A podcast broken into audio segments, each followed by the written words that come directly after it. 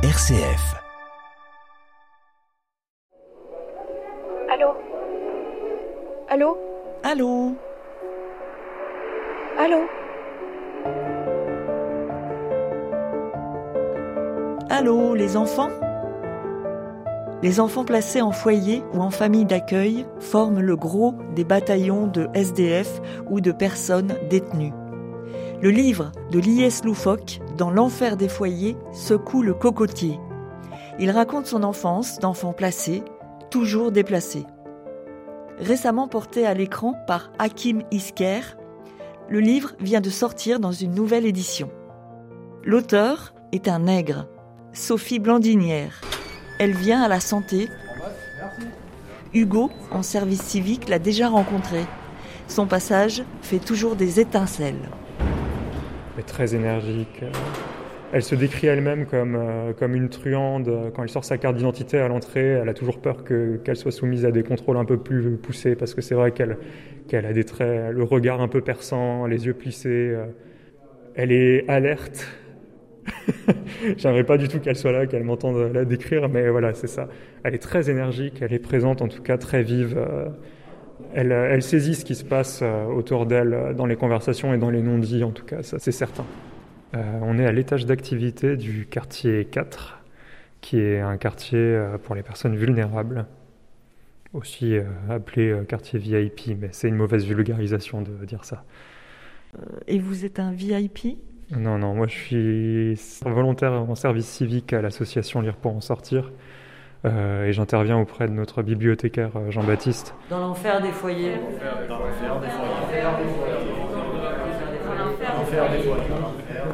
Dans l'enfer de la prison. Alors, une cour de promenade de Jean-Baptiste de Voissou, ça ressemble à quoi? Cours de promenade, ben, c'est euh, un grand rectangle entouré de barbelés, de murs, avec des gens qui tournent en rond dedans et avec un mirador au-dessus qui les observe. Alors la plupart du temps, là on voit pas, mais il y en a beaucoup qui font du sport normalement. Et euh, Il y a un peu d'herbe. il y a un petit peu d'herbe, pas beaucoup, un tout petit peu. Et puis il y a un beau ciel bleu aujourd'hui, donc euh, Mais ils sont à l'ombre et il agréable. fait très froid. Ils sont à l'ombre et il fait froid. Et quand ils sortent en promenade, s'ils prennent la décision de sortir en promenade, il faut rester intégralement dans la promenade. C'est-à-dire que s'il pleut et qu'ils décident de sortir en promenade, il faut rester les deux heures du temps de la promenade. Ils peuvent pas, au bout d'un moment, dire je, je ressors. quoi. Ah ouais. Mais en général, c'est quand même très très demandé parce que c'est un, c'est un des rares moments où ils peuvent euh, se croiser, discuter un peu librement. Et il y en a un qui fait des pompes là. Exactement, exactement. Ouais.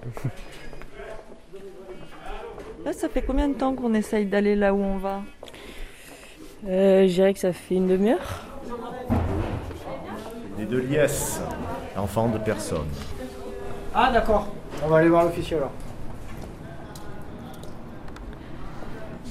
Je m'appelle euh, Sophie Blandinière, je suis écrivain. C'est quoi une écrivain? Un écrivain, euh, j'y tiens.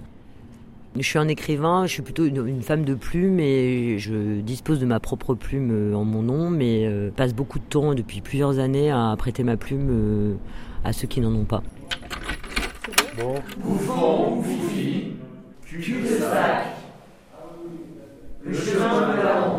À tout à l'heure, hein, merci. hein. Vous êtes ce qu'on appelle euh, un nègre. C'est une expression euh, horrible. Donc vous vous dites je prête ma plume ou je vends ma plume euh, aux autres. Comment ça fonctionne? C'est l'éditeur qui vient vous chercher? C'est la personne qui veut raconter l'histoire? Il y a plusieurs cas de figure. C'est souvent l'éditeur qui vient me chercher et qui me propose effectivement. Donc après, on fait des entretiens. Que ce soit donc, il y a trois types de personnes pour lesquelles les nègres travaillent. Moi, je tiens à l'expression nègre parce que ça rappelle les faits. Et les faits, c'est que euh, Alexandre Dumas a été traité de nègre parce qu'il avait un quart de sang noir et qu'il utilisait lui-même des nègres. Et qu'à l'époque, l'époque était déjà très raciste. Et que donc voilà, donc continuer de dire nègre, c'est rappeler cette histoire-là. Et éradiquer les mots, ça éradique pas l'histoire. Et au contraire, il faut rappeler l'histoire, surtout celle-ci. Donc on fait des entretiens, que ce soit donc avec des politiques, des gens pas connus mais qui ont une histoire forte par exemple Yes, ou bien des stars euh, dont on raconte euh, la vie, voilà, euh, par exemple Belmondo, les politiques, il y a eu Bachelot, dont je peux parler, pour qui j'ai écrit notamment, et donc on fait des entretiens, je les enregistre, parce qu'ensuite en réécoutant les bandes, j'ai besoin y compris des silences ou des, de la tonalité sur certaines phrases, ou ça me permet d'entendre d'autres choses en réécoutant. Par exemple pour Patricia Cass, ça a duré un an parce qu'elle avait besoin de parler, donc... et je mettais pas de limite. Donc euh, pendant un an, euh, j'ai fait des entretiens avec elle. Il y a quelque chose d'assez euh, thérapeutique. Et il y a souvent d'ailleurs plusieurs phases. Il y a la phase où donc ils racontent et ils sont souvent c'est compliqué. Tant que j'ai pas écrit le livre, c'est encore plus compliqué parce que c'est toute leur vie qui est sortie mais qui, qui est pas ramassée derrière et remise en ordre. Et quand le livre est écrit, Là, ça les aide beaucoup parce que une vie n'étant normalement n'a pas de sens, euh, est arbitraire, euh, a pas de suite, a pas. euh, Enfin, la vie, c'est quelque chose d'assez euh, particulier. Là, tout à coup, il y a un ordre, il y a un début, euh, il y a une fin, il y a une personnalité cohérente qui s'exprime. je les, je les idéalise, je les sublime, je mets de moi pour qu'ils soient encore mieux que ce qu'ils sont déjà. Et là où ils peuvent pas, je compte pour que ça fasse quelque chose qui qui existe et donc ça, les aide beaucoup Lies, ça l'a beaucoup aidé de pouvoir un raconter et ensuite avoir les choses qui sont reconstruites. Oh, l'ancien.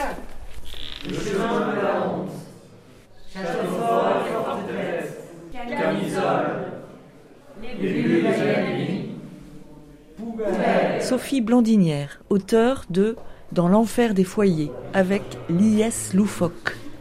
Et ça donne j'appelle ça un véhicule un livre euh, pour Lies c'était un véhicule et c'est un véhicule des causes c'est un véhicule des gens et c'est l'arme des pauvres ça permet à des gens qui n'ont aucun moyen qui n'ont aucun pouvoir surtout et c'est pour ça que c'est intéressant d'en parler ici qui n'ont aucun pouvoir bah, ça permet de, de, de pouvoir accéder à, à acquérir n'importe quoi. Et donc c'est ça qui est très important c'est c'est le pouvoir de la langue et le pouvoir des mots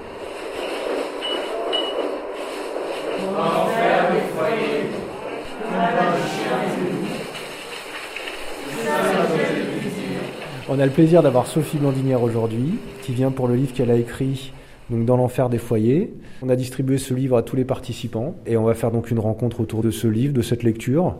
Donc euh, voilà, c'est toujours le grand problème, bah, vous connaissez en prison, c'est les timings, les, promenades, les rendez-vous, les choses comme ça. On n'arrive jamais à avoir tout le monde. Mais déjà là, vous êtes quatre, donc c'est super bien. Jean-Baptiste de a mis en place les bibliothèques à la prison de la santé. Je pense que principalement, il y a, deux axes qui pourront être débattus.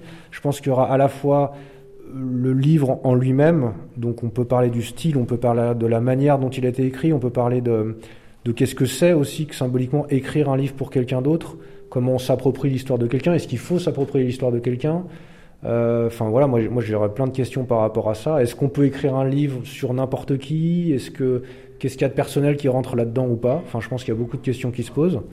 Et bien sûr, le deuxième axe, c'est bah, le, sujet en lui-même. Voilà, le sujet de l'aide sociale à l'enfance, le sujet du parcours, euh, le sujet de la prise en charge, euh, du rôle de l'État là-dedans. Donc euh, voilà, moi, c'est un peu deux pistes que je vous propose de débattre. Après, bien sûr, vous êtes libre de poser toutes les questions que vous voulez. J'arrête pas de rêver que ça y est, que c'est bon, que je suis ta mère d'accueil. Je suis sûre que c'est bon signe. La réponse du juge devrait plus tarder maintenant, tu vas voir. Hein J'espère que ça va marcher cette fois. Mais oui, ça va marcher. Leïla s'est calmée, tu vas voir, ça va passer, c'est sûr. Tiens bon, hein Je vais te sortir de là. Agathe. Oui. Tu vois, quand j'étais chez Émilie, Oui, chérie. t'es sûre que tu l'as jamais lu mon dossier? Non, désolée, Elias. Quand ma sœur est allée te chercher à la pouponnière, t'avais six mois. Voilà, c'est tout ce que je sais. Enfant de personne. Vous l'avez rencontré en quelle année, Lies Euh, je l'ai rencontré, trois ans, on a mis du temps à faire le livre. Euh, je l'ai rencontré à 16 ans, le bouquin il a dû sortir quand il avait 19. Le bouquin c'est 2014, donc j'ai le. Ouais, il y, a, il y a 11 ans quoi, j'ai- un truc comme ça. Et avant ça, vous n'aviez pas du tout d'engagement dans ce. Ouais, vous, vous avez tout découvert et vous attendiez pas, j'imagine, à découvrir autant de- d'horreur. non Bah, exactement, je suis vraiment tombée d'un chariot de pommes littéralement. C'est-à-dire que j'ai- je- je- il a commencé à me raconter son histoire et je me suis dit mais c'est pas possible, on est en France, on est censé être un pays civilisé. Parce que pour moi c'est ça le degré de civilisation, c'est la manière dont on traite ses enfants et ses vieux. C'est-à-dire un pays pas civilisé qui ne sait pas traiter ses, ses prisonniers aussi, c'est vrai. Je viens de voir très vite. Dès que je peux, je viens de voir. Je te promets. T'embrasse. Sophie Blandinière, comment avez-vous euh, rencontré Lies la première fois? Je l'ai rencontré via l'éditeur, mais ce qui est intéressant dans l'histoire du début de ce livre, c'est que Lies, euh, qui était un individu vraiment pas normal, hein, mais dans, dans le très bon sens du terme pour moi, à 15 ans, euh, il a commencé à harceler une journaliste qui s'appelait Zaina, enfin qui s'appelle Zaina toujours, en lui disant je veux faire un livre, je veux parler de l'enfant, je veux parler de mon expérience. Elle répondait pas, elle répondait pas, elle répondait pas. Il l'a harcelé, il l'a harcelé, il l'a harcelé. Et puis au bout d'un moment, elle s'est dit il est quand même, il est, ce gamin, il est quand même étonnant. Donc elle a accepté de le rencontrer. Et là, il lui a raconté en deux mots son histoire. Ça l'a frappé. Elle a appelé un mec qu'elle connaissait qui était éditeur qui s'appelle Guy Birenbaum, qui est quelqu'un de très important parce que c'est lui qui a, c'est quand même lui qui a l'initiative de ça finalement. Et euh, Guy l'a présenté à Flammarion. Et chez Flammarion, euh, ils l'ont signé, ils m'ont appelé, ils m'ont dit euh, il y a un gamin là, il a une histoire un peu cassée. euh, Est-ce que ça t'intéresse de le rencontrer et éventuellement d'écrire son livre Je l'ai rencontré dans un café. Dès que je l'ai vu, ça a été une espèce de. Enfin, il. Il a vraiment, il porte, il porte sa vie et sa détermination sur lui. Il est, il est solaire, alors que pourtant il a été mis à l'ombre d'une autre manière que vous, mais enfin voilà, mis à l'ombre vraiment. Et ça m'a, il m'a, il m'a vraiment scotché. Et puis après, a, donc j'ai accepté. Là, c'est allé où?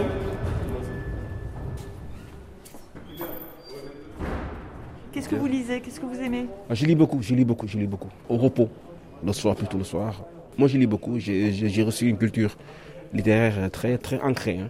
Il, il m'arrive des fois de, de recevoir des mails, euh, comme le mail de monsieur. Jean-Baptiste de Voisson. Ouais. J'en ai vu des fautes. Hein. Ah, c'est vrai, j'ai fait beaucoup de fautes. J'ai failli, j'ai failli, bon, j'allais rien vous dire, mais. Mais je suis une personne qui est très pur- puriste. hein. Euh, mais moi, je suis très à cheval sur euh, les, les fautes d'orthographe. Je peux dire que vous êtes surveillant ou pas? Oui. Et donc, vous dites à- au bibliothécaire, là, anciennement à Beaubourg, et. Ah, vous étiez à Beaubourg? Faites Ah, une oui. critique. Non, mais quelle faute euh, de genre euh, plutôt grammaticale? Non, plutôt conjugaison. De conjugaison. Oui, oui, j'ai. j'ai- Je suis très tête en l'air et euh, j'écris mes mails très vite sans les relire. Et hum. voilà. toujours ça.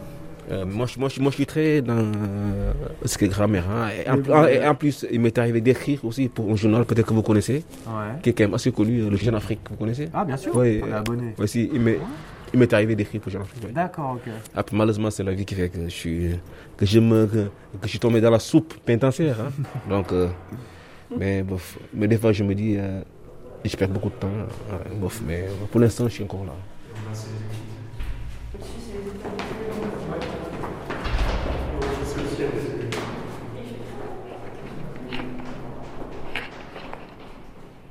Qu'il y a dans mon dossier. Pourquoi je porte pas le nom de mon père?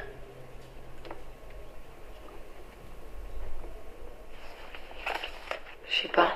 Quoi, tu sais pas? Qu'est-ce qu'il y a? Il est en prison? J'en sais rien, Lies. Arrête de mentir, vous mentez tous!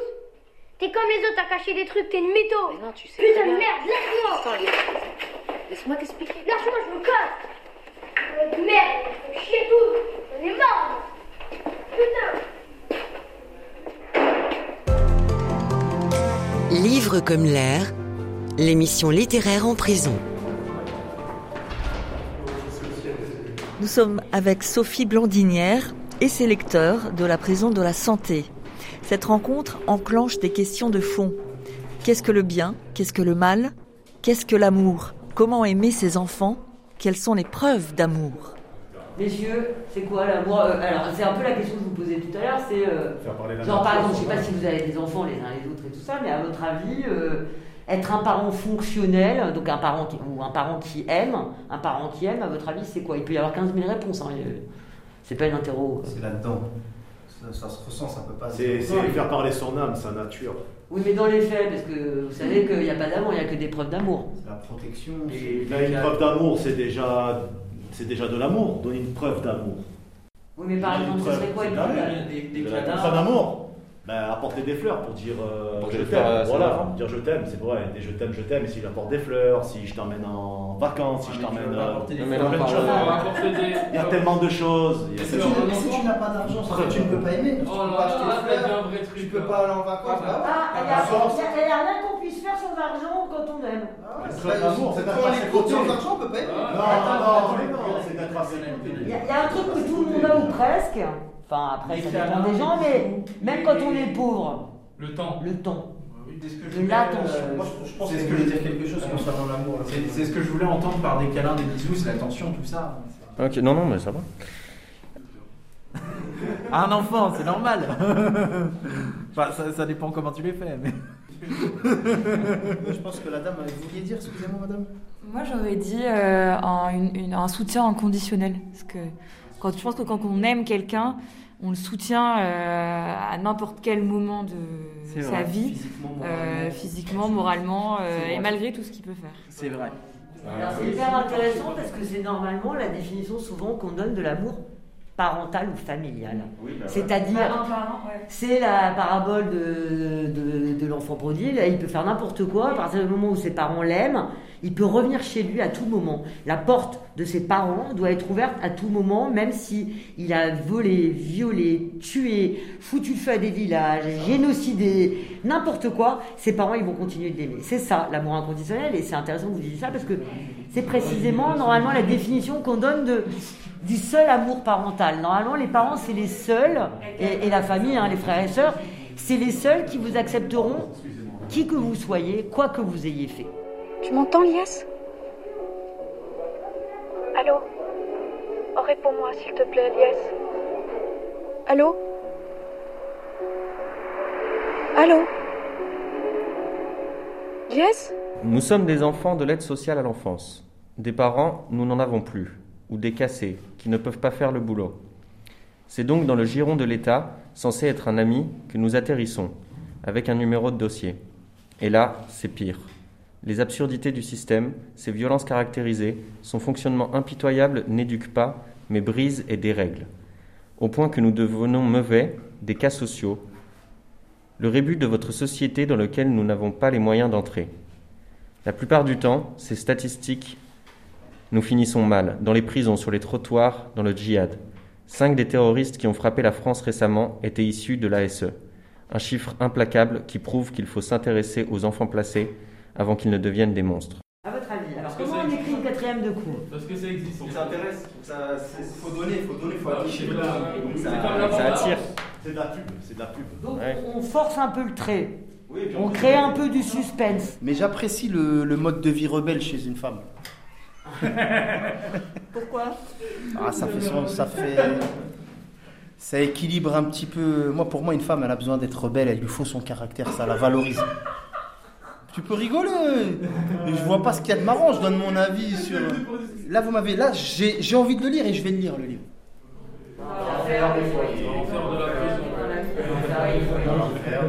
Dans l'enfer de la prison. «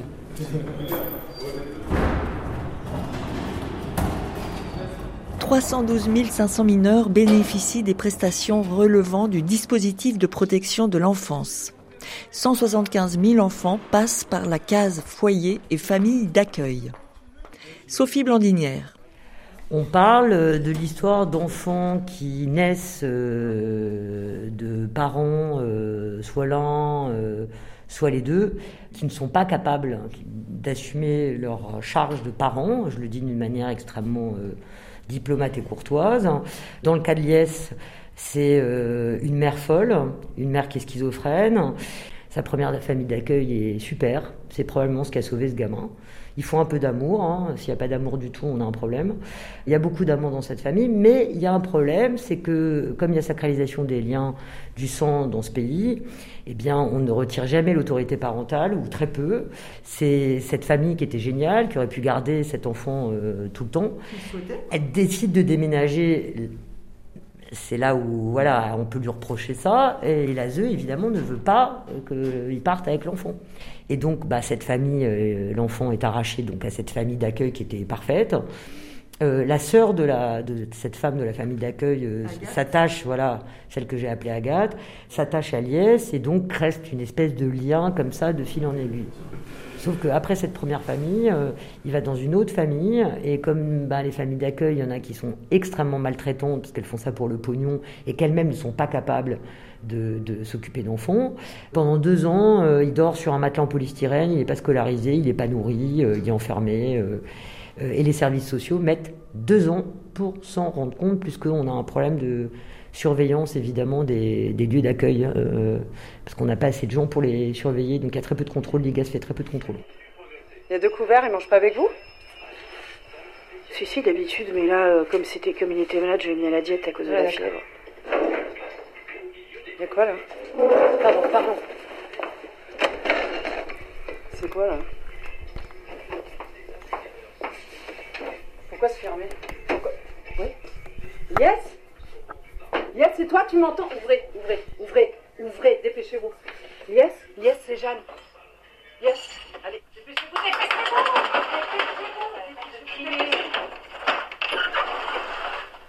Je suis désolée, mais il voulait pas y aller à l'école. De toute façon, il aime pas ça. taisez-vous, taisez-vous.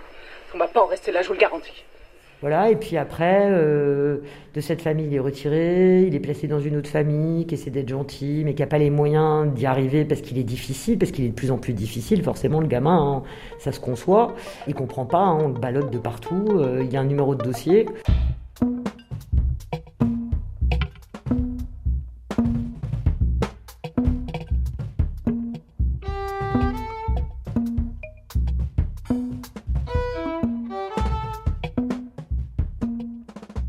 Avant de poursuivre la rencontre auteur autour du livre Dans l'enfer des foyers, nous faisons un détour par une des sept bibliothèques.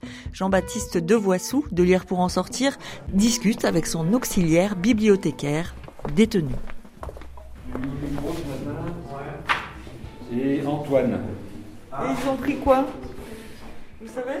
Alors là, euh, Antoine m'a pris deux bandes dessinées. Et au litro m'a pris. euh, non, il m'a rien pris lui. Il en avait encore. Ah ouais? Ouais. Il y en a qui, qui rentrent et qui sortent sans rien. oui, il vient, il lit un peu le, le journal, parce que je ramène le journal euh, le- qu'on reçoit. Donc ils viennent, ils restent là une petite heure, ils lisent le journal, euh, ou ils regardent les, les- les livres, et puis ils discutent un peu, puis ils repartent. Là, je vois que vous avez un, un livre. J'ai jamais eu l'occasion de lire avant.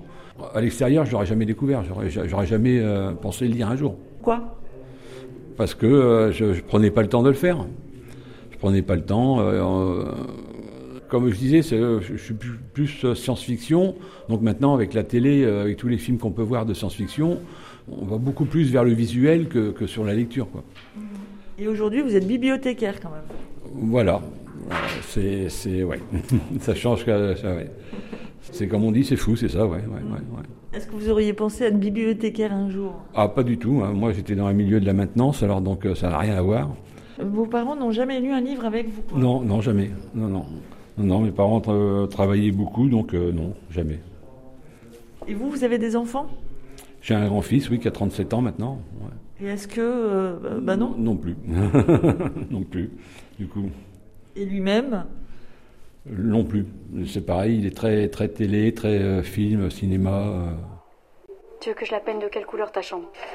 Cacadois couleur caca. T'as raison, c'est une bonne idée, j'y avais pas pensé, tiens. Bon, je, je vais devoir raccrocher. Hein? C'est toi qui raccroche la première. Non, non, non, c'est toi. Là, c'est allé où? Des numéros de matricule. Et euh, donc, euh, effectivement, ils sont enfants de personnes et eux-mêmes sont personnes. hein. Ils sont des cas administratifs avec euh, euh, l'ASE qui fonctionne comme elle peut, c'est-à-dire mal, parce qu'elle a été décentralisée en 82 comme le reste, comme beaucoup de choses. hein. Sauf que la décentralisation de l'ASE est une énorme connerie, parce que ça fonctionne par département, et les politiques en fonction des départements ne sont pas les mêmes. Enfin bon, voilà, les, problématiques sont hyper nombreuses. Mais pour en revenir à Lies, Lies arrive dans un foyer. Dans le foyer, ça se passe plutôt bien, sauf que parce qu'il se fait des potes avec qui il fugue. Euh, Mais le problème, c'est qu'évidemment, il est violé en foyer, puisqu'on mélange tous les âges dans les foyers, et qu'on recrute des gens qui n'ont pas de, de formation d'éduc spécialisée, et que euh, les formations de toute façon d'éduc spécialisée sont pas au niveau des compétences qu'on leur demande ensuite euh, sur place, et que souvent, c'est des anciens enfants placés qui ont du mal à gérer. On soigne parce que soi-même, on a été blessé, mais dans sa manière de soigner, euh, c'est compliqué parce que ça fait, ça fait remonter son propre passé. Il est retiré de ce foyer comme ça, brutalement, euh, mis dans une ferme à la campagne. euh, chez un paysan euh, qui lui fait ramasser les trucs. Enfin, il, il le transforme en, en travailleur. euh, comme à l'époque d'ailleurs des colonies, euh, ce qu'on appelait d'abord les colonies pénitentiaires, qui sont devenues des colonies agricoles dans lesquelles on mettait les gamins, hein, où Jean Genet, euh, récupéré à 7 mois, abandonné à 7 mois par sa mère, a fini par passer deux ans, où le fils de Jules Verne a été envoyé par son propre père, euh, puisque selon le Code civil euh, de 1804, et ça a duré jusqu'à 1935, un père de famille avait le droit, si son gamin le faisait un peu chier, hein, les gamins ils font chier, hein, faut dire, faut pas, en faire dans ces cas-là. Eh bien, euh, on avait le droit sur simple lettre, ordonnance, euh, d'envoyer son gamin euh, en colonie euh, pénitentiaire. Et les petits gamins, on les appelait les colons. C'était amusant comme tout. Le fils de Jules Verne. Le fils de Jules Verne, Émile Verne, est envoyé par son père, euh, comme ça, il a passé deux mois, ils avaient le droit de les faire enfermer pendant six mois. Ça laisse le temps de se reposer, de partir en vacances. euh, D'écrire hein. Voilà. Hein. Utiliser cette colère-là, c'est toute la difficulté, mais la colère est normale pour le coup, c'est la manière de la gérer. Et lui, il l'a mis dans son militantisme. Donc il y a eu le livre, et puis euh, c'est pour ça, je vous incite à quand même essayer de le finir, malgré euh, le fait que ce soit très dur à lire, mais j'ai fait exprès. euh, mais tout est vrai. Hein, Enfin, dur, c'est-à-dire le- il y a des moments difficiles, violents, ouais. Mais ça se termine bien, puisque il se bat, il se bat, et en fait, il est devenu le, le- le- grâce au livre, euh, bah, en fait, ça a changé la donne. Il y a une loi derrière. Il y a des journalistes qui ont commencé à s'intéresser au sujet. Donc, euh, il y a un monsieur qui a fait deux documentaires. euh, il y a une journaliste qui s'appelle Marie Vaton qui est très engagée euh, aussi sur ces questions-là, qui a fait une enquête. Donc euh, on a une relève à ce moment-là, et du point de vue politique et, euh, et surtout militante. Et puis il y a un Conseil national de l'enfance qui a été monté, dont il est représentant.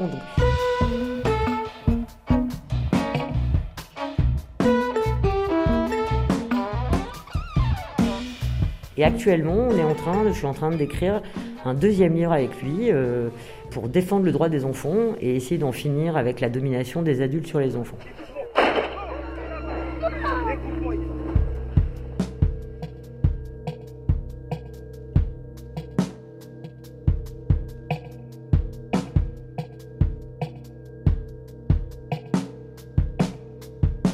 J'ai lu la moitié, j'ai pas osé continuer plus parce que euh, il m'a tristé en fait.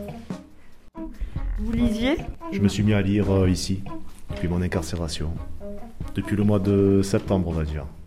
Bah, non, c'est le, c'est le goût de la lecture en fait. Je me suis mis dans une ambiance un peu studieuse en fait. C'est, c'est un état d'esprit comme ça que j'ai mûri, que j'ai travaillé. Je me suis forgé comme une, une sorte de personnalité pour que ça passe plus tranquillement, plus paisiblement et, et voilà. La famille, les copains, sont souvent notre premier réseau social. Or, un enfant placé est toujours déplacé, sans être même informé de ses cheminements. Juste au dernier moment. Sophie Blandinière, à l'occasion de son adaptation, votre livre est sorti une nouvelle fois, huit ans après son écriture. Votre livre, comment le trouvez-vous? Euh, J'aime beaucoup ce livre, j'en suis très fière. C'est un des livres euh, que j'ai écrit en tant qu'aide écrivain, écrivain fantôme, euh, dont je suis le plus fier parce que c'est un livre qui a déclenché beaucoup de choses. Euh, en 2014, la protection de l'enfance c'était un désert, c'était pas un sujet. Les gens parlaient encore de la DAS.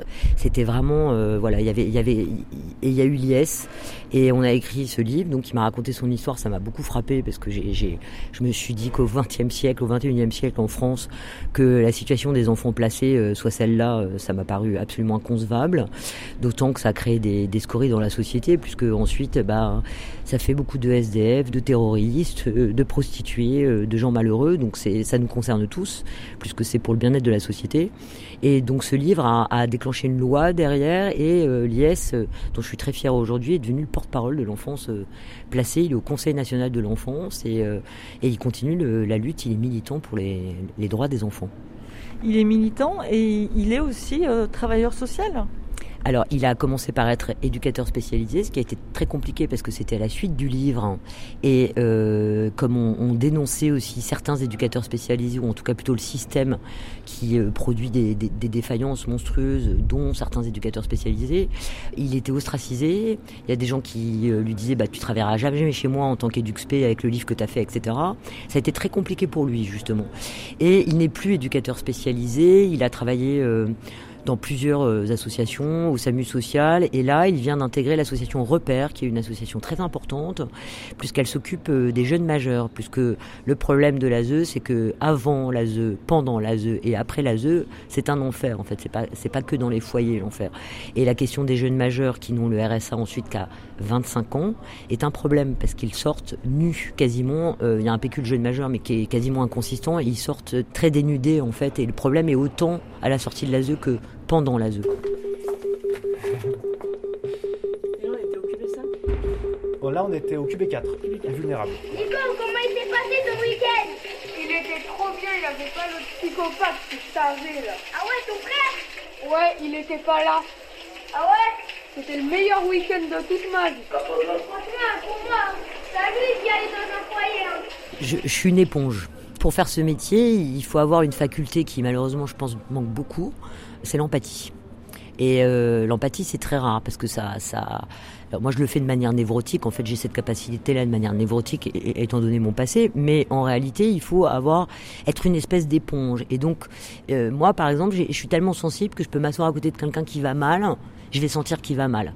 Et parfois même, j'arrive à deviner ce pourquoi il va mal. Donc c'est une espèce d'hyperallergie en fait, euh, mais mais dans le bon sens du terme, c'est-à-dire de- d'hypersensibilité à un autre être humain et d'être capable tout à coup de sentir des choses qui qui va même pas verbaliser, c'est-à-dire ce qu'il ne dit pas est aussi important que ce qu'il me dit.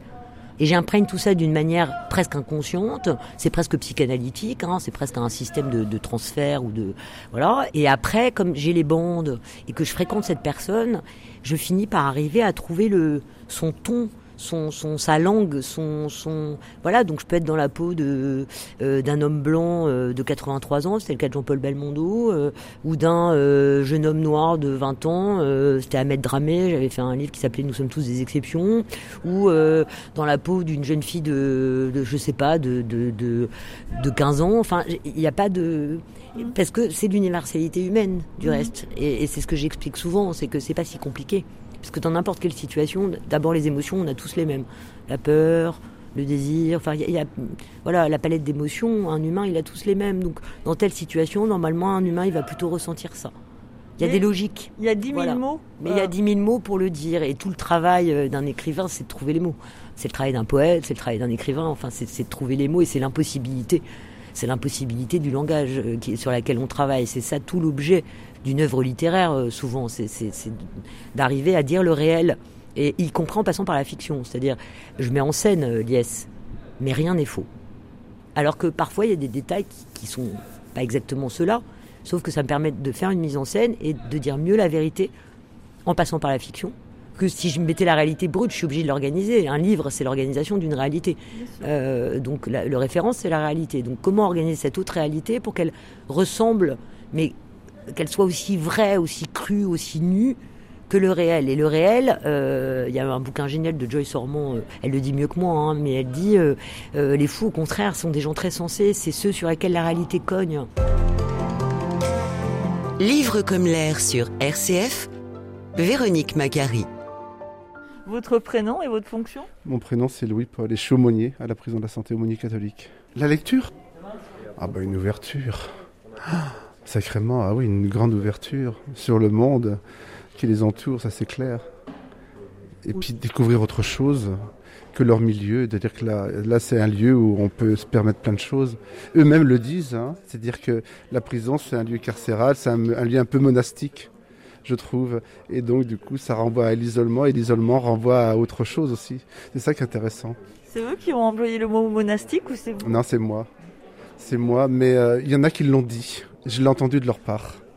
Je l'ai entendu de leur part, le côté monastique. Bien, bien sûr. Ouais. Et un aumônier, qu'est-ce que ça apporte euh, en plus ou en moins? Ouais, en plus sur moi d'ailleurs. Mais euh, non, bah, ce qu'on apporte, euh, en tout cas, nous on est là pour les écouter, ça c'est clair. Euh, on leur demande toujours s'ils veulent nous recevoir, donc on n'a jamais de refus. hein. Même les musulmans ne nous refusent pas. On est un peu débordés, j'ai envie de dire.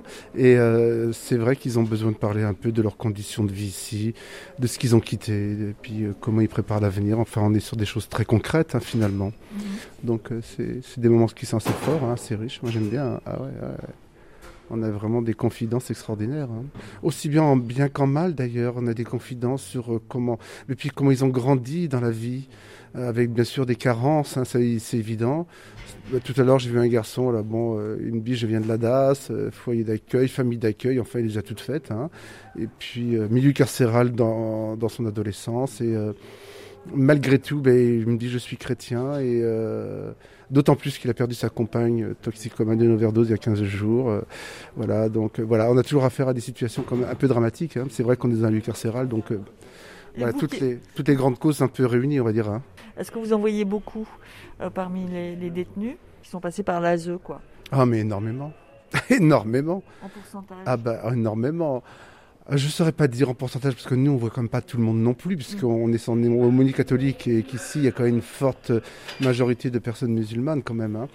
Mais au niveau des catholiques, on en reçoit beaucoup qui ont eu un passé euh, dans les foyers de l'ASE. hein. Ça, c'est clair. Ah, bah ouais, beaucoup, beaucoup. hein. Et qui ont généré des carences. euh, voilà. Je, je viens du milieu, hein, donc je connais le milieu professionnel, donc je connais ça. Non, mais j'étais directeur d'un établissement pour euh, personnes SDF.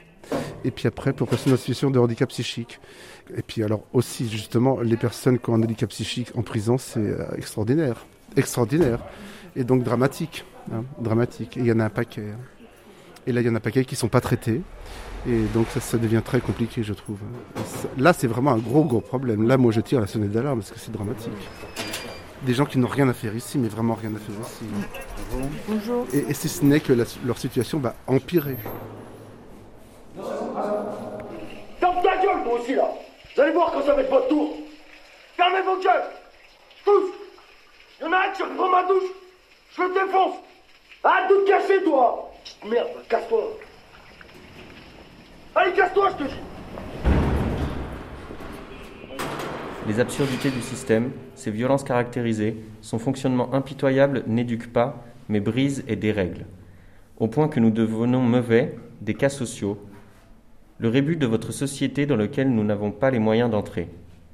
La plupart du temps, ces statistiques, nous finissons mal, dans les prisons, sur les trottoirs, dans le djihad. Cinq des terroristes qui ont frappé la France récemment étaient issus de l'ASE. Un chiffre implacable qui prouve qu'il faut s'intéresser aux enfants placés avant qu'ils ne deviennent des monstres. Il y a des monstres qui existent sur Terre, il y en a- qui font du mal, où vous pouvez même pas imaginer ce qu'ils sont capables de faire. Alors moi je pense que si on considère quelqu'un comme un monstre, base, on, est contre un mur. Non, non. Ah, si, Il y a des magistrats qui sont des monstres. Le sujet de l'origine. L'origine, l'origine, voilà. Je veux dire, La banalité du mal, moi j'ai travaillé là-dessus, sur la banalité du mal, les nazis n'étaient pas des monstres. L'inhumain n'est pas inhumain. L'inhumain, c'est l'humain qui le fait, donc il n'y a pas d'inhumanité. Et tout le monde a des excuses. Non, il n'y a pas de monstre. Un humain, c'est un humain, il n'y a pas de monstre. Les monstres n'existent pas. Ça, c'est du fantasme. Non, non, c'est pas du fantasme. Les monstres, ça existe. Non, les monstres Ouais, quelqu'un n'existent pas. ouvre le corps d'un autre homme, qui croque son cœur à pleines dents, pour moi, c'est un monstre, c'est pas un humain. Ben non, c'est un malade, en fait. Déjà, moi je considère pas que c'est un monstre, déjà je considère que c'est un malade. Parce que pour que le mec fasse. Vous imaginez faire ça? C'est qu'a priori il y a un problème dans son cerveau. Et peut-être que son cerveau. Les, dic- les dictateurs, ceux qui sont responsables des millions de, de, de gens, c'est des, oui, des, ma- des malades, mais caractérisés comme des monstres, considérés comme des monstres. Sophie, il y a des monstres. Bon, après, après. Tu m'entends? C'est Lies. Yes. T'entends. L'infirmière, elle m'a dit T'es gentil, mon fils. Yes. T'as reçu l'argent? Je t'ai envoyé de l'argent. Faut que tu me réponds, c'est important. La réalité, ça cogne. Donc, euh, donc voilà. Et sur des gens comme Niès, sur des enfants euh, placés comme Niès, elle cogne. Sophie Blandinière. Et comme il y a un défaut de parents et qu'ensuite il y a un défaut de l'État et qu'il y a une succession de, de faillites et que parfois il n'y a pas d'amour ou pas assez, un peu d'amour, bah, ça- Dans l'enfer des foyers. ça suffit pas toujours. Avec l'IS loufoque. Voilà, et je suis hyper fière de l'IS encore une fois, parce que l'IS, euh, un ancien enfant placé, mais c'est là où est l'injustice, c'est que gamin très intelligent, euh, une force de caractère et une résilience, j'aime pas ce mot, mais euh, une force de caractère telle qu'il s'en est sorti et que même il se bat pour les autres aujourd'hui. Et c'est souvent le cas, d'ailleurs, parce qu'on se rend compte que finalement ceux qui portent ces causes-là, qui sont un peu dégueulasses, qui sont sales à voir, que ce soit l'inceste, que ce soit les enfants, enfin tout ce qui concerne justement les enfants, c'est très sale, c'est très dérangeant, et donc on se rend compte que la plupart des militants de, sur ces sujets sont eux-mêmes ont été des victimes ou sont des gens qui ont été euh, qui ont été maltraités. Donc c'est quand même très intéressant. Récemment, il y a une femme qui s'appelle Tal Peterborough Merckx qui s'est suicidée en novembre, qui était une chercheuse normalienne, spécialiste de l'enfance, queer, juive, et qui, je pense, on pouvait plus en fait, parce que être militant euh, sur ces sujets-là, euh, voilà, depuis longtemps, avoir été elle-même, elle a écrit un livre qui s'appelle Outrage, avoir été elle-même euh, dans sa famille attaquée, ben, il y, a, y a une grande fatigue, quoi. Et donc, et j'ai vu Lies, effectivement, lui aussi passer par des moments de grande fatigue, de grande fatigue, parce que c'est compliqué.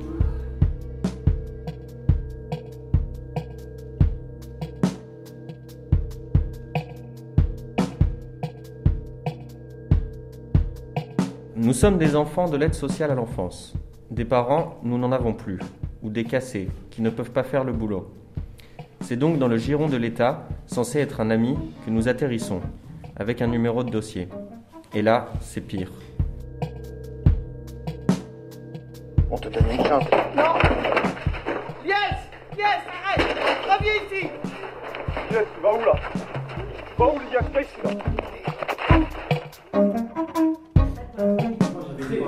Comme celle, elle est en train de se pourrir. Voilà. J'ai mon fils qui a grandi, il fréquentait personne. Depuis qu'il fréquente ses cousins, il dit que des gros mots. Ah ouais, bah on, on, Ah, j'ai envie de le tuer. Un enfant de deux ans qui dit nique ta race. Et ouais, deux ans et demi, nique ta race, va te faire foutre. vous voyez, vous j'ai envie de le tuer. Ah, j'ai envie de l'étrangler fort. Ah ouais, mais. Tu sais, comme Homer Simpson quand il étrangle son fils Ah, Bart, je suis il est pas il y a- mort. il y a des façons de- il y a des façons de le dire. Non, mais tu vois, Bart Simpson. Attends, quand on regarde les Simpsons, on voit Homer Simpson qui, étrangle Bart, ça dérange personne. Moi, je vais étrangler mon fils, ça va déranger. Donc effectivement, le degré de civilisation, il- c'est à ces endroits-là, euh, à ces endroits-là qu'on le voit. Et j'ai halluciné. D'abord, je savais pas qu'il y avait autant d'enfants placés. Il y en a combien? Vous avez le- Alors aujourd'hui, il y en a 175 000. Placés. Ouais, placés. Et en foyer, il y en a combien? Euh, en tout, là, quand je dis 175 000, c'est placé en foyer et famille d'accueil. Voilà. L'autre problème aussi qu'on essaie de faire changer, et là ça va, ça va être modifié, c'est que les familles d'accueil qui étaient maltraitantes dans un département auquel on retirait un enfant, comme c'est pas centralisé, vous avez compris, c'est par département, et ben le département d'à côté, il n'était pas au courant que la famille était maltraitante. La famille il suffisait qu'elle déménage et qu'elle demande un agrément de famille d'accueil dans le département d'à côté. C'était tranquille le chat, on, on lui redonnait un enfant. Combien ça rapporte? Euh, c'est pas beaucoup, hein, ceci dit. hein. donc euh, c'est pas pour devenir riche qu'ils font ça, c'est c'est pour vivre. Et l'autre truc qui est complètement débile, c'est que on ne donne des enfants qu'à des familles qui ne travaillent pas, dont c'est le travail. Ce qui n'est pas équilibrant et pas équilibré, et ce qui focalise la nécessité de l'argent sur ce que donne l'ASE. Euh, les familles d'accueil, quand il y a un problème, elles n'osent pas en parler à l'ASE parce qu'elles ont peur qu'on leur retire l'enfant, l'agrément et donc la source de revenus. Donc elles se démerdent toutes seules. Et c'est pour ça qu'à un moment, il y a une dame qui n'était pas méchante qui s'occupait de Lies, un couple, surtout elle. Sauf que Lies était hyper chiant à gérer et qu'ils n'ont pas été formés à, à- à gérer, ils ne sont pas éduques spécialisés, ils n'ont pas. Voilà. Donc ils ont fini par le shooter en fait et à le coller sous médoc. En présent, je ne sais pas comment ça se passe pour le coup, mais euh, là, euh, il y a plein de gamins qu'on shoot à bloc, euh, comme on shoot des vieux Alzheimer en EHPAD pour pas qu'ils ils fassent les relous. Et comme ça, ils sont tranquilles. Le problème, c'est que ben, il a pris 300 kilos, euh, enfin j'exagère, mais bon, il voulait même plus aller prendre sa douche et se mettre nu tellement il se trouvait horrible. Dans les faits, n'importe qui peut être famille d'accueil. Enfin, en théorie, n'importe qui peut être famille d'accueil. Mais dans les faits, par exemple, moi qui suis célibataire sans enfant, enfin pas marié, pas d'enfant, moi on va jamais me filer un enfant. hein. Jamais. Alors ça, c'est c'est mort.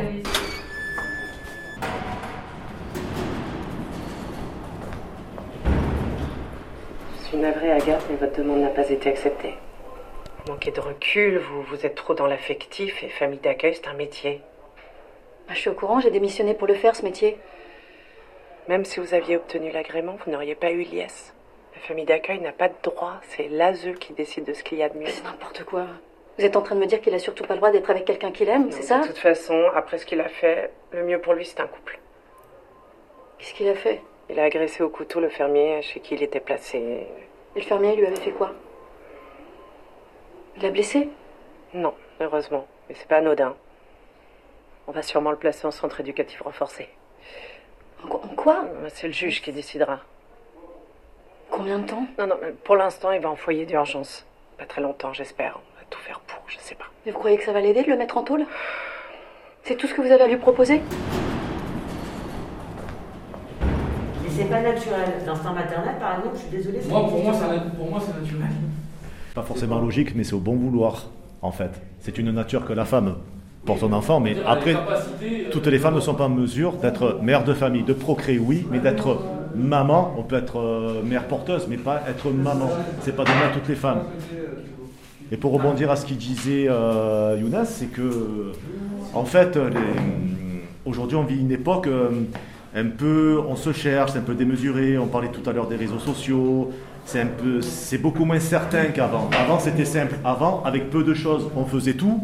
Maintenant, on a l'impression que tout se présente à nous, mais on n'est pas sûr, on n'ose pas, ou on est frileux, et puis on a presque on se pose des questions parce qu'on se reconnaît pas aussi. Et c'est pour ça que dans notre époque, tout est compliqué.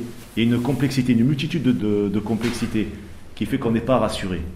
Je pense qu'on a un peu besoin d'être rassuré pour avancer. C'est mon ressenti. Vous voulez dire aussi que finalement, être déjà adulte dans la société, c'est ultra compliqué.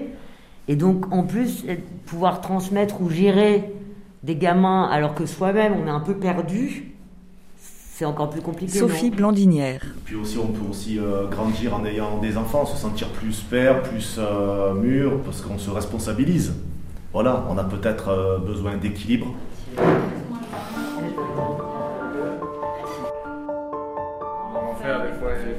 Enfer des foyers. Des. Comment euh, se construire en n'ayant aucun miroir? Parce qu'il n'y a pas d'intimité en fait. Il est tout le temps soit dans une collectivité où tous les âges sont mélangés, soit dans des familles qui n'ont pas le temps, soit qui disparaissent. Rien de fixe. Comment il a pu être ce qu'il est devenu malgré tout? Parce que justement, il a rencontré, encore une fois, c'est une histoire de rencontre et ça, c'est de la chance.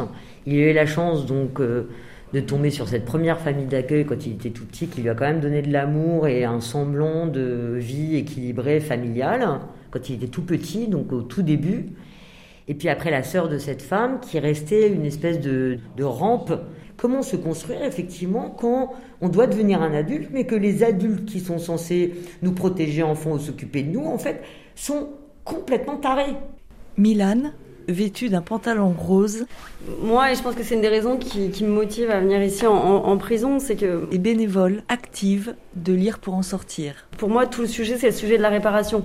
Quand les gens ont été abîmés, parce que finalement, les adultes dont on parle, qui à un moment donné sont coupables, c'est des anciennes victimes. Le le sujet, c'est pas du tout euh, euh, de diaboliser ou de déresponsabiliser, mais je trouve qu'on est quand même dans un monde où on, refuse de comprendre. Et en refusant de comprendre, en fait, on ne soigne pas les gens. Et la question, c'est à quel moment, en fait, on arrive à dépasser ça et à faire quelque chose, effectivement, de ce mal qui vit à l'intérieur de soi. Voilà, et ici, aujourd'hui, typiquement comme en prison, on va diaboliser, on va mettre les gens de côté, on va dire que c'est des gens qui sont pas bien, qui sont pas bons. Moi, je pense qu'il n'y a pas une personne qui fait du mal si elle n'a pas souffert. Et la souffrance, c'est quelque chose de contagieux, c'est-à-dire c'est quelque chose qu'on a... C'est une décharge, c'est quelque chose qu'on a mis à l'intérieur de vous, et après, c'est de se dire, mais qu'est-ce que j'en fais, en fait? Et moi, la seule question que je me pose, c'est comment on s'en sort?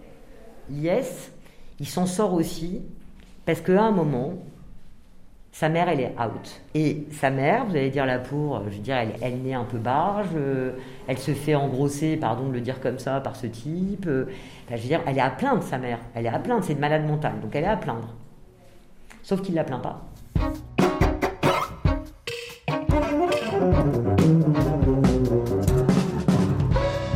Mais c'est bien beau de dire ça c'est pas bien, ça c'est pas bien, ça il faut pas, ça il faut pas, ça il faut pas, mais quelle alternative vous, vous proposez? Bah justement, là on est en train de se battre pour un certain nombre de mesures. C'est que par exemple au pénal, les enfants ont droit à un avocat. Et dans les situations où les familles sont maltraitantes, les parents ont droit à un avocat, mais pas les enfants, il n'y a pas de greffier. Trouvez ça normal Non, c'est pas normal. Donc on est en train de tout faire pour que la loi change.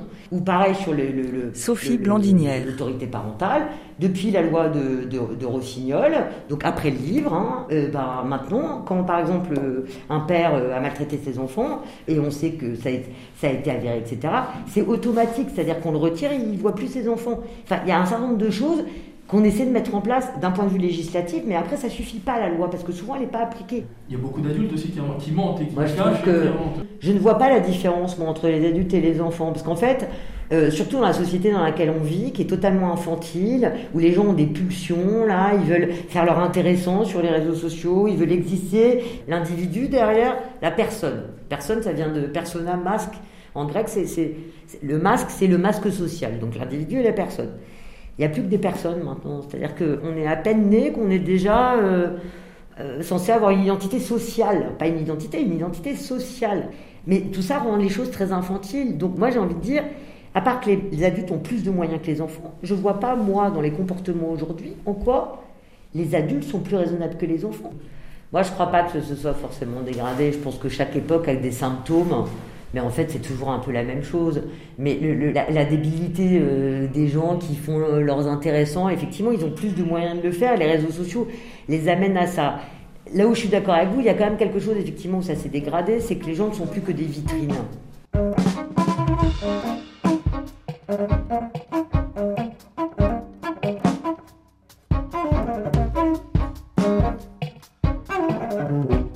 Il n'y a pas assez de familles d'accueil. Dans 4 ans, on va perdre 50% des familles d'accueil, parce que plus personne ne veut être famille d'accueil. Donc, dans 4 ans, on ne sait pas où on va mettre les enfants. Il n'y aura plus de famille d'accueil, plus personne ne veut être famille d'accueil. Oui, pourquoi? C'est compliqué d'être famille d'accueil, on n'est pas formé à être famille d'accueil. C'est des enfants qui sont souvent effectivement très compliqués. Voilà, je ne sais pas si j'ai à peu près euh, répondu à votre question. Si, si, si, si, très bien. Merci. Est-ce que ça vous donne envie de le lire euh? En fait, ça me fait un peu peur de le lire mm, par rapport à des choses personnelles que je n'ai pas trop envie de parler, mais ça, me- ça me fait un peu peur de le lire. J'ai commencé, mais je ne suis pas arrivé. Mais peut-être que je le ferai maintenant que, que je vous ai rencontré, je sais pas. Parce qu'en fait, euh, on parle aussi beaucoup de militantisme, de, de votre militantisme, mais par ailleurs, euh, il y a une histoire, il y a des personnages, des personnages féminins, des personnages masculins, des intrigues. euh, là, on parle politique, en fait. Mais c'est bien, hein Parlons politique, pas de problème. Monsieur, bonjour. Est-ce que je peux enregistrer votre parole? Mais bien sûr. C'est censé aller avec. C'est-à-dire qu'il y a des droits de propriétaire, mais il y a des devoirs. Si c'est pas les parents qui protègent leurs enfants, qui c'est qui va le faire? L'ASE, c'est censé le faire, mais l'ASE ne le fait pas non plus. Donc, qui? Mais Les ce- militants Ceci dit, c'est pas vrai dans tous les pays. Ah, ça, ça varie beaucoup. Toutes les lois varient beaucoup. Il y a des lois, il y a des pays où les châtiments temporels sont encore autorisés. Oui, oui, bien Et sûr. Les lois concernant les enfants sont hyper variantes et la représentation des parents aussi. Vous avez Oui, Les châtiments Vous corporels. pensez à quel pays Excusez-moi. Je, je sais notamment, euh, puisque je suis euh, aussi citoyen suisse, qu'en Suisse, ce n'est pas, ce n'est pas l'autorité suprême des parents. S'il y a une déficience euh, chez, chez les parents, on va plus facilement confier les enfants à des familles euh, d'accueil ou, euh, ou à l'aide sociale à l'enfance, mais c'est pareil, le fonctionnement est totalement différent. hein. Les- Il y a des failles aussi, mais les éducateurs sont beaucoup mieux formés, beaucoup plus attentifs à, à la cause des enfants. hein. C'est pas du tout Vous la êtes même passé chose. par là, vous Par l'ASE Non, pas du tout, pas du tout. Mais je connais, je connais un peu le système. euh, Je connaissais aussi un peu avant, avant de lire le livre, euh, parce que on avait un foyer de l'ASE dans, dans le village où j'étais, donc euh, on voyait un peu comment ça fonctionnait aussi. Et qu'est-ce que vous l'avez aimé le livre? Qu'en avez-vous pensé? Euh, bah, on peut pas, on peut pas forcément dire qu'on peut aimer un livre comme ça parce que c'est un livre très dur, mais il est, il est appréciable euh, de connaître le point de vue et de, de comprendre aussi un peu ce qui se passe dans, dans ces institutions. Mais euh, si, moi, je peux dire que, que je l'ai apprécié en tout cas.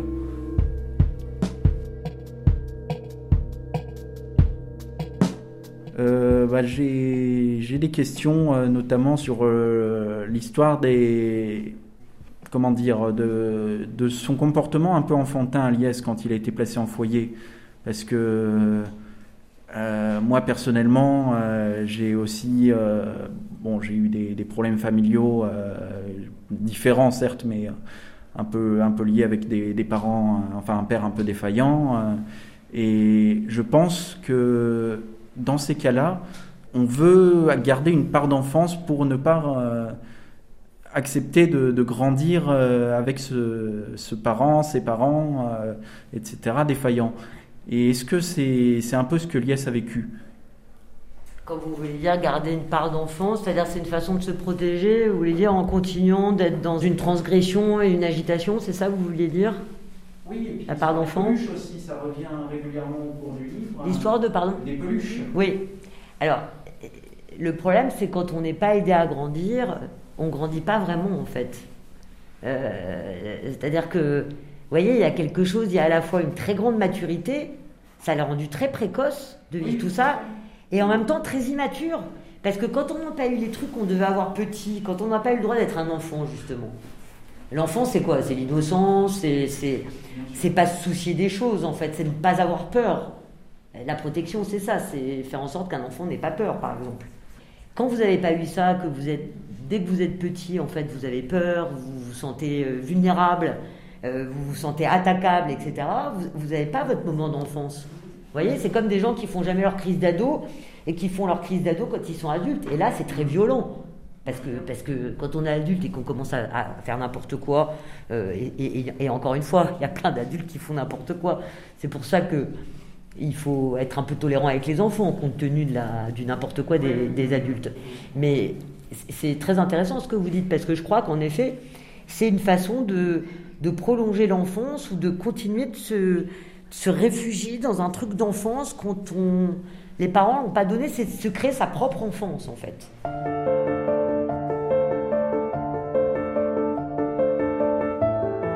Livre comme l'air, avec l'association Lire pour en sortir et le soutien de la Fondation Groupe ADP.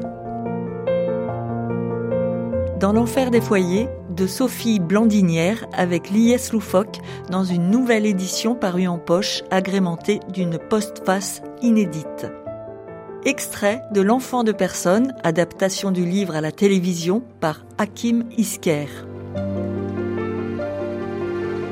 Réalisation Véronique Macari, mixage Philippe Faure, musique Space Galvatures et on se quitte avec le portrait de Calogero. Il mélange au fond de sa tasse du miel.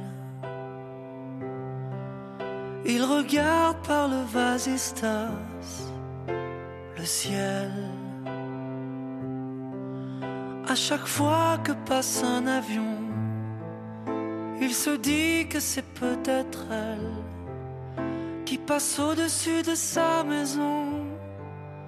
On lui a dit qu'elle était au ciel. Il rêve couché sur un parquet dans les bras de sa mère, dessiné à la craie. Tous les soirs en secret, ce dessin il le fait trait pour trait à partir d'un portrait. Il rêve couché sur un parquet dans les bras de sa mère, dessiné à la craie. Tous les soirs en secret, ce dessin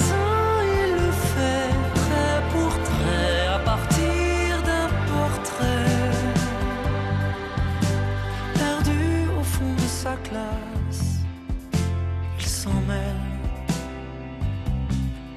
Il se débat avec le coriace pluriel. Puis il explique à sa maîtresse pourquoi parent ne prend pas d'aise. Des câlins, il en voudrait tellement, ne serait-ce qu'un parent. Il rêve couché sur un parquet dans les bras de sa mère, dessiné à la craie. Tous les soirs en secret, ce dessin il le fait trait pour trait à partir d'un portrait. Il rêve couché sur un parquet dans les bras de sa mère, dessiné à la craie. Tous les soirs en secret, ce dessin